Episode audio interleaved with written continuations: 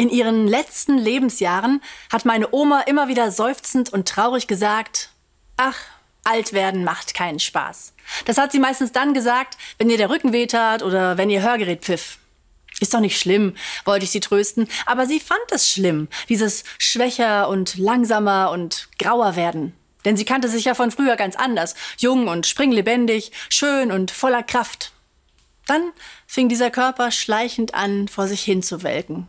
Darum fand mein Oma, es reicht irgendwann auch mal mit dem Leben. Oft habe ich damals schnell das Thema gewechselt, weil ich das alles noch nicht so richtig nachfühlen konnte. Vermutlich auch, weil ich selbst ein bisschen die Augen davor zumachen wollte. Doch um die gefühlte Lebensmitte herum, pünktlich mit dem Eintreffen der ersten Fältchen und Orthopädentermine, habe ich eine erste Ahnung davon bekommen, was meine Oma gefühlt hat. Beklemmend.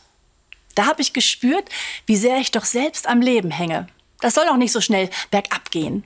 Darum tue ich, wie so viele andere auch, mein Bestes, das Altern irgendwie hinauszuzögern. Gesunde Ernährung, Cremes, Sport. Warum kann ich nicht einfach ums Altern herumkommen? Und dann lese ich letzte Woche diese Meldung, diese unfassbare Meldung. Schluss mit meinen Sorgen ums Altern. Da verkünden amerikanische Forscher ihre neue Entdeckung. Ein Medikament, das das Alter nicht nur bremsen, sondern sogar rückgängig machen soll. Durchschnittlich siebeneinhalb Jahre haben sie bei den Versuchspersonen herausgeholt. Graue Haare wurden wieder dunkler, der Körper verjüngte sich wie von selbst. Da wäre er endlich, der Jungbrunnen, der alte Mythos, einfach aus der Apotheke abzuholen.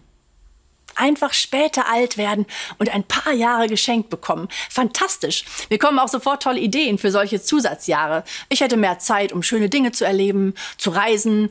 Vielleicht würde ich nicht nur Enkel, sondern auch meine Urenkel richtig erleben. Und dann habe ich mir das neue Leben weiter vorgestellt.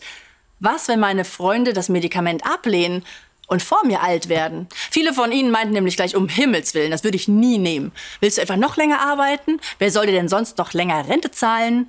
Oder es würde eben alles noch ungerechter für die jüngeren Generationen. Ziemlich viele Fragen. Ich habe mich vor allem gefragt, würde ich eigentlich zufriedener sein? Wenn ich als Pfarrerin bei Trauergesprächen mit den Menschen zusammensitze, dann geht es oft um dieses Sehnen nach mehr Leben. Manchmal nach mehr Lebenszeit, aber viel mehr nach anderen Dingen. Denn da sind so viele unerfüllte Erwartungen, geplatzte Wünsche, das Gefühl, das Leben hätte kompletter und runder sein können. In den Gesprächen taucht immer die Frage auf, was hat der Verstorbene aus der Zeit gemacht, die er hatte? War er zufrieden?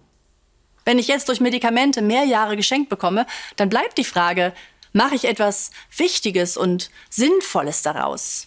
Reichen mir die Jahre? Bei Beerdigungen erzähle ich als Pfarrerin von meiner Hoffnung auf geschenkte Zeit. Ich erzähle von meiner Hoffnung auf das ewige Leben.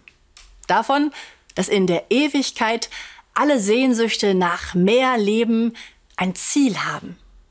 Ich glaube, dass ich im ewigen Leben ganz tief zufrieden sein darf. Das tröstet mich und es erinnert mich auch daran, etwas aus den Jahren im Hier und Jetzt zu machen. Wie viele Jahre uns auch geschenkt sind, machen wir was draus. Kümmern wir uns um die wichtigen Dinge im Leben. Kümmern wir uns um unsere Familie, Freunde, Vereine und wenn Sie mit mir dran glauben, auch um Gott. Ich wünsche Ihnen eine gesegnete Nacht.